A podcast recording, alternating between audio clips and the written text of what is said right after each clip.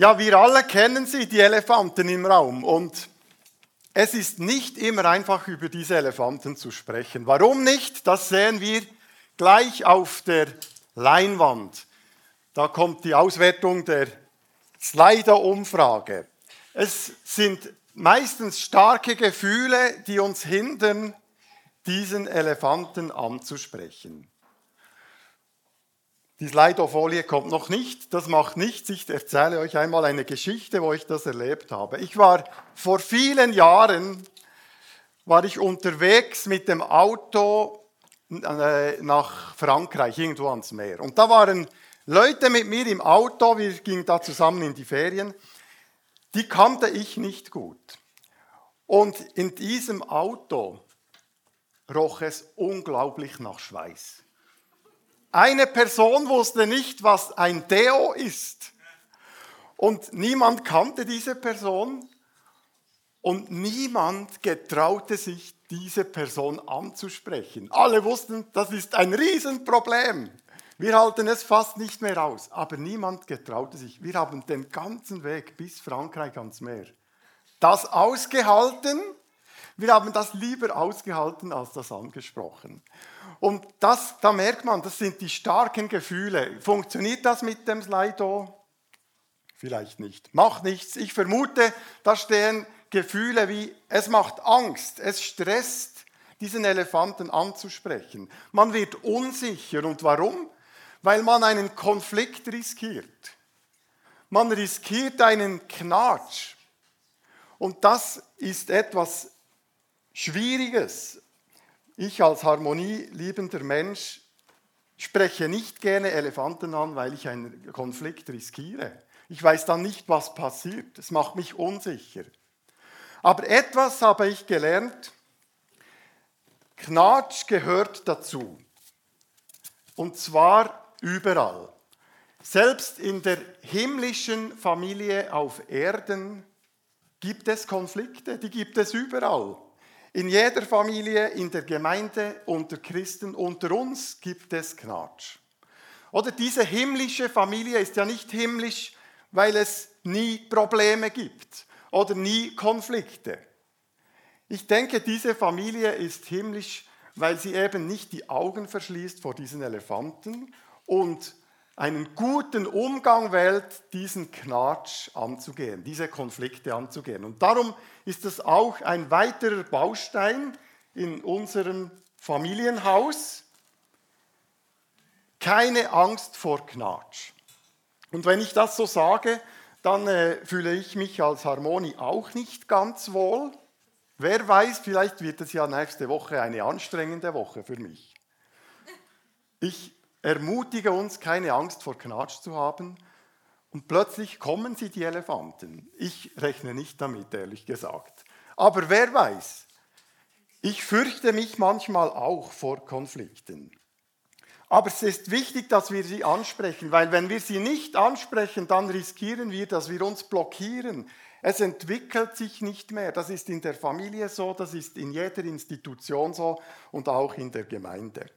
Ich möchte uns aber nicht nur Mut machen, keine Angst vor Konflikten zu haben oder vor diesen Elefanten, sondern auch, äh, ich möchte auch aufzeigen, wie wir dann so Konflikte ansprechen können. Und da gibt es ja viele Bücher und so.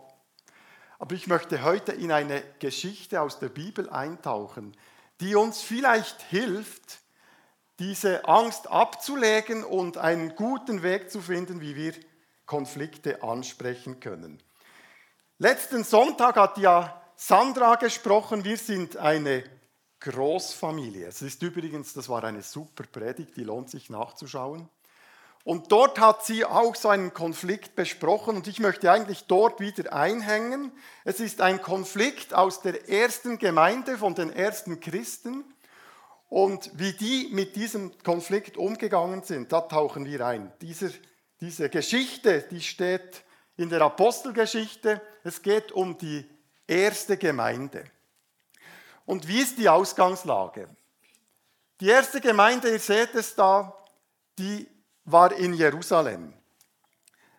Und sie teilten miteinander das Leben, sie teilten Essen, sie teilten Finanzen miteinander. Da waren alle Menschen willkommen, reiche, arme, geschulte, einfache Leute. Alle konnten dazugehören, ein bunter Haufen von Menschen. Geleitet wurde diese Kirche von Jüngern von Jesus, allen voran von Jakobus und Petrus.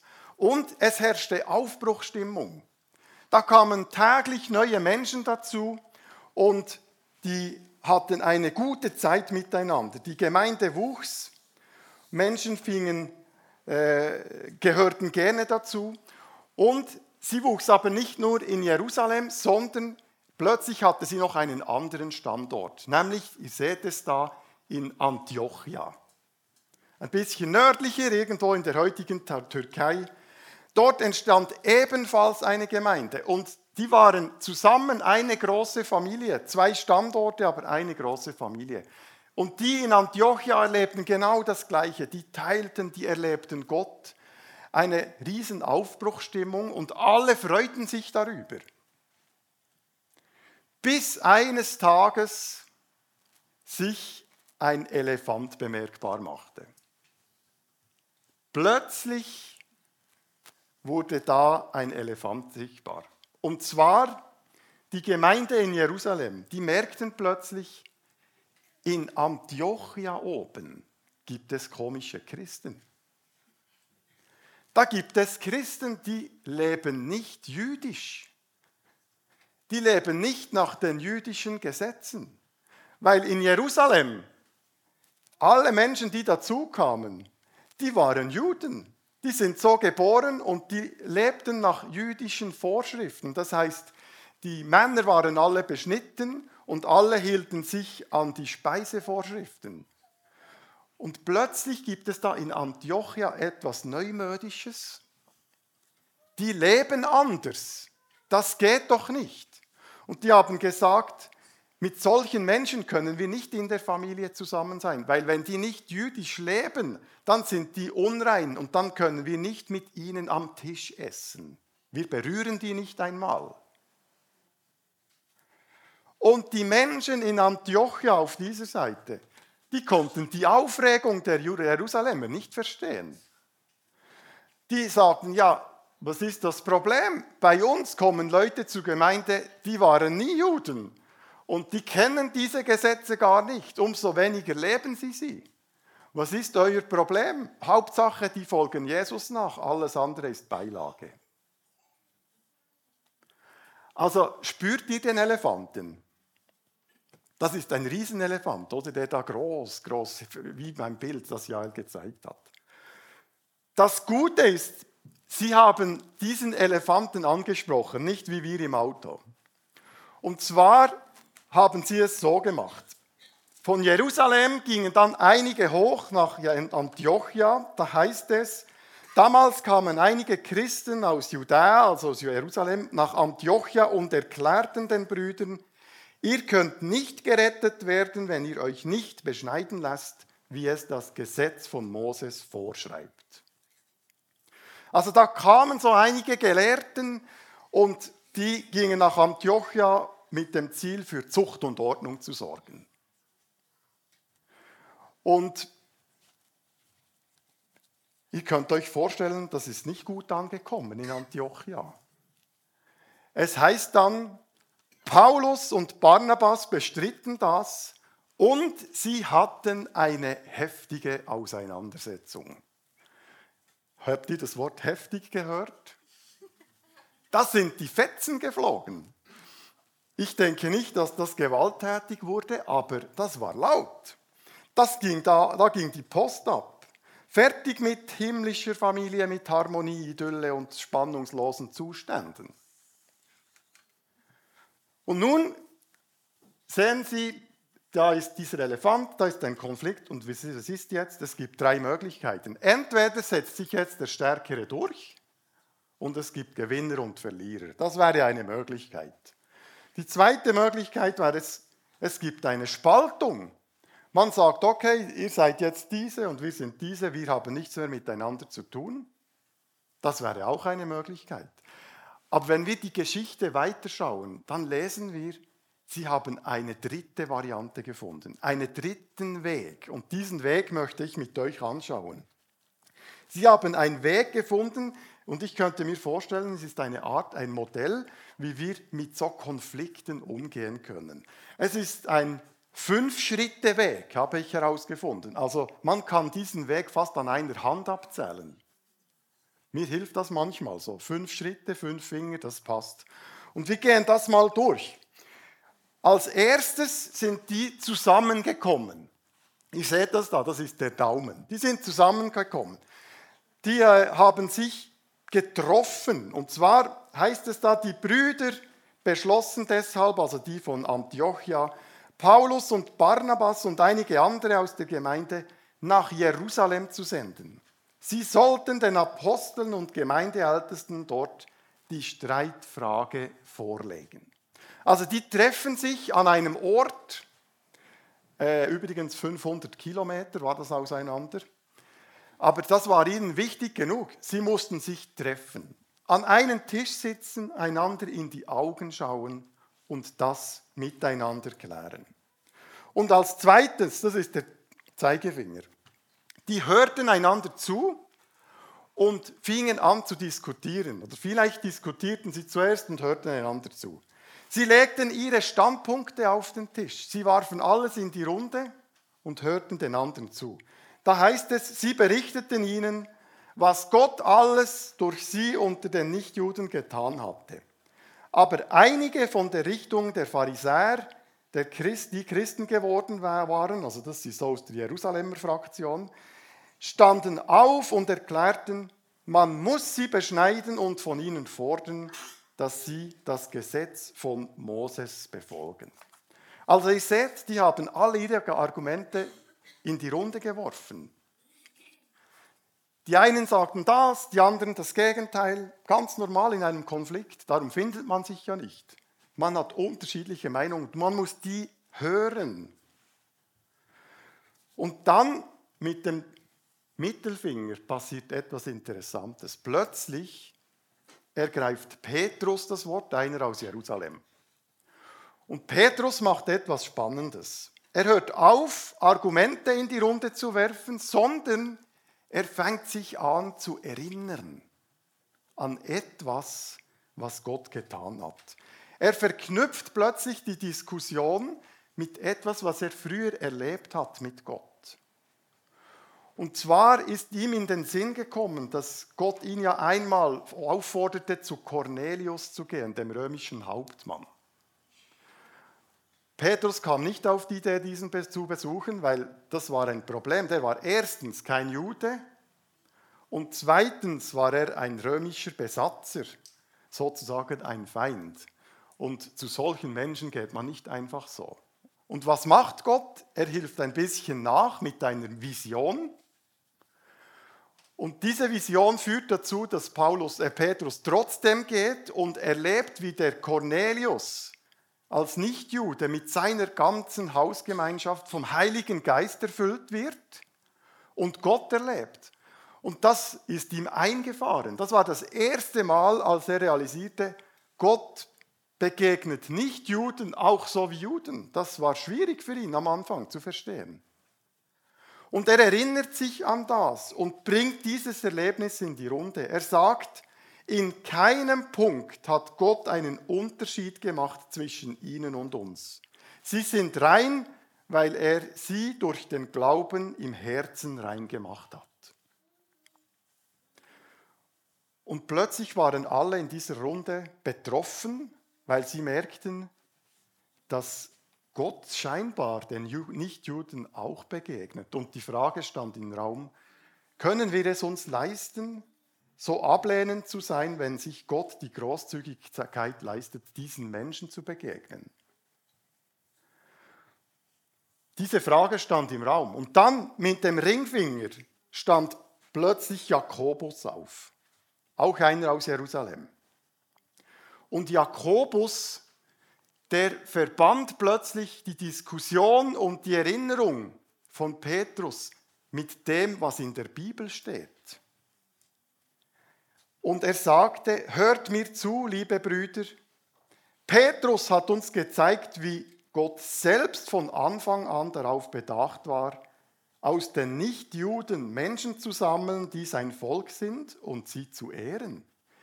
Diese Bekehrung der Nichtjuden stimmt mit den Voraussagen der Propheten, also aus dem Alten Testament, überein.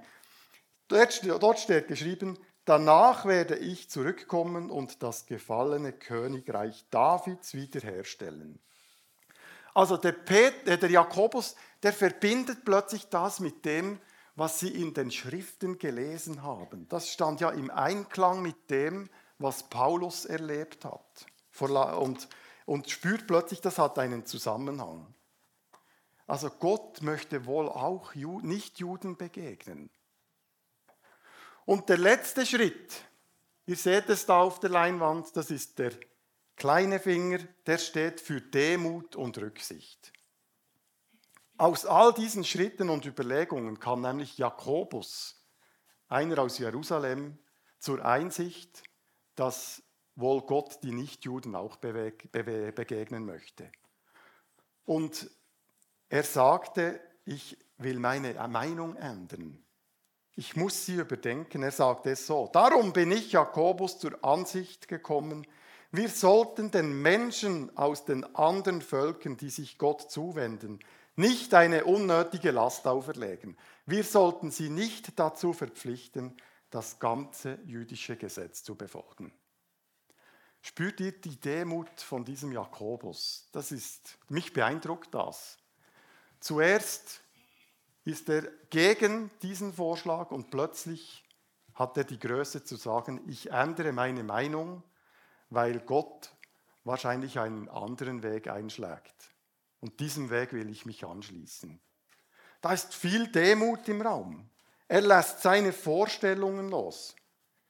Also um Konflikte zu lösen, dann braucht es von allen die Bereitschaft für die Demut. Aber auch, es braucht auch Rücksicht. Die Antiochia-Fraktion nahm insofern Rücksicht, dass sie sagten, okay, es gibt ein paar Verhaltensregeln, die gelten auch für Nichtjuden. Was das sind, das könnt ihr alle selber lesen, Apostelgeschichte 15. Und mit diesen fünf Schritten haben sie diesen Konflikt beigelegt. Und das ist von, von mir aus gesehen ein spannender, äh, eine spannende Vorgehensweise. Und wisst ihr, was sie gemacht haben? Du kannst die nächste Folie einblenden. Am Schluss, als sie diese fünf Schritte miteinander durchgingen, schrieben sie einen Brief und sie lasen diesen Brief jeweils in beiden Gemeinden vor. Und wisst ihr, wie dieser Brief eingeleitet wird mit den Worten, geleitet durch den Heiligen Geist kamen wir zum Entschluss. Ist das nicht spannend? Die Art und Weise, wie sie diesen Konflikt lösen, die sagen, geleitet durch den Heiligen Geist haben wir das gemacht. Wo Elefanten im Raum stehen, wo Konflikte da sind, da ist der Heilige Geist nicht weg. Im Gegenteil, der ist da und hilft uns, uns auf einen Weg zu machen, damit wir diesen Konflikt lösen können. Das ist so wichtig, dass wir das machen, weil wir sonst sonst blockieren und weil es nicht mehr weitergeht. Und wir dürfen damit rechnen, der Heilige Geist wirkt, wenn wir miteinander an den Tisch sitzen und eine Lösung finden. Mich fasziniert diese Geschichte. Es entstand ein großer Segen. Ich meine, heute sind wir da, wir versammeln uns. Millionen von anderen Christen versammeln sich. Warum? Weil wir uns in diese Bewegung einklickten, die da gestartet hat. Noch 2000 Jahre später sind wir Teil von dieser großen Familie. Und darum keine Angst vor Knatsch. Das gehört dazu. Das ist wichtig. Und wenn wir es zulassen, können wir damit rechnen, dass der Heilige Geist uns hilft. Ich finde, das ist eine Art, ein Modell, mich hat das irgendwo angesprochen. Das Modell, eine Art, ein Handmodell, das kann man anwenden auf viele Konflikte, in der Ehe, im Arbeitsplatz, wo auch immer.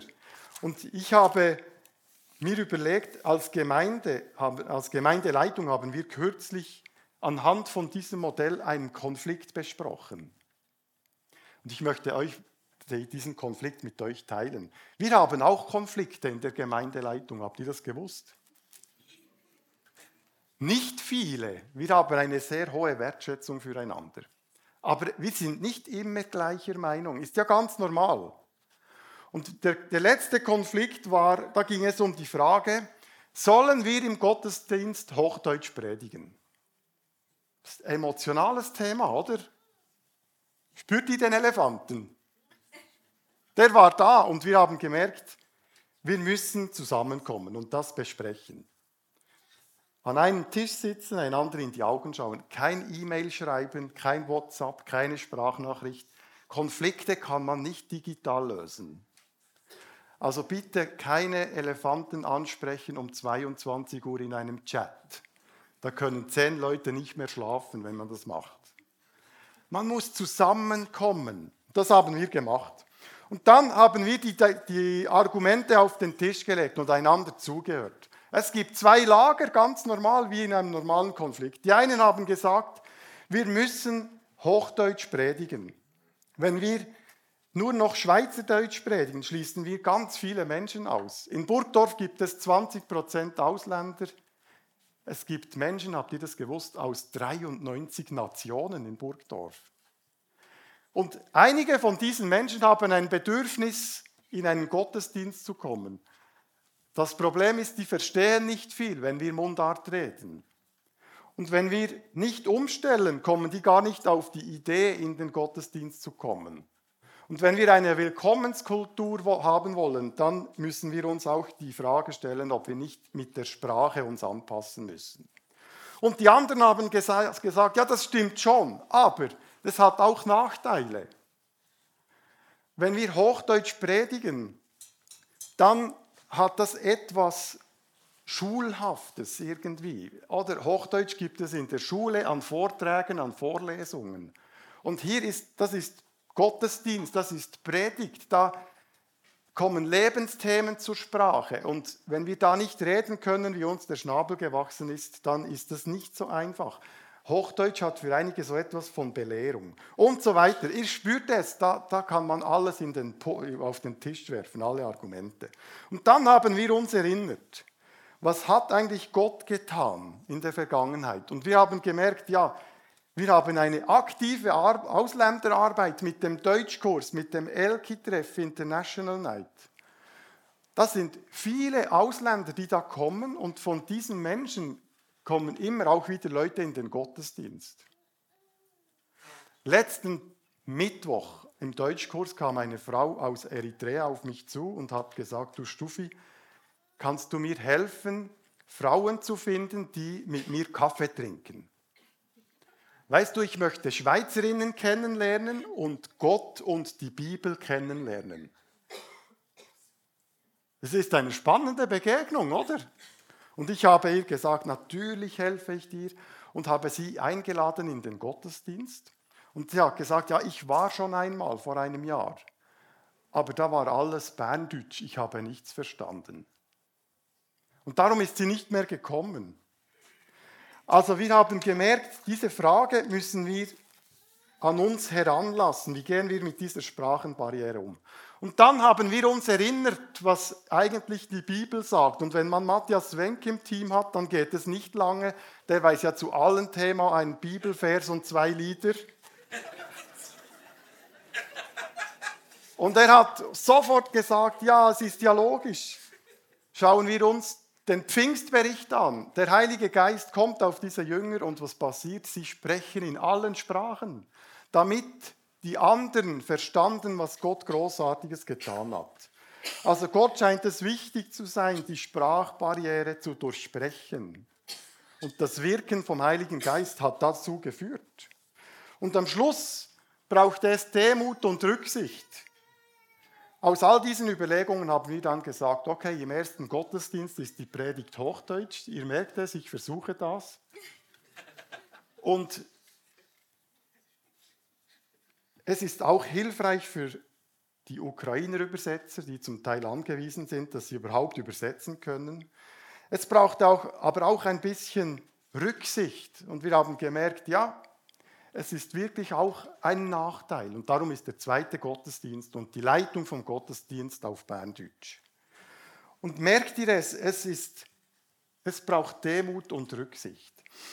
Und so wie die ersten Christen ihren Konflikt ausgetragen haben, das war eine Inspiration für uns. Und vielleicht ist es auch für einen Konflikt, wo du drin steckst, eine Möglichkeit, diese Wege zu durchlaufen und eine Lösung zu finden.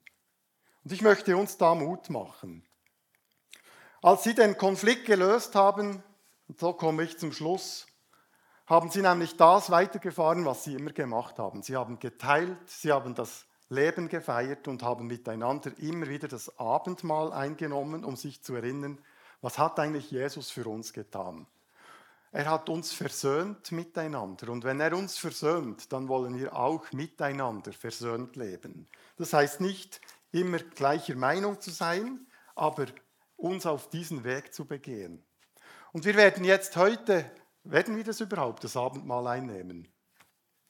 Ich sehe, da ist kein Abendmahl. Aber wenn wir es wieder mal einnehmen,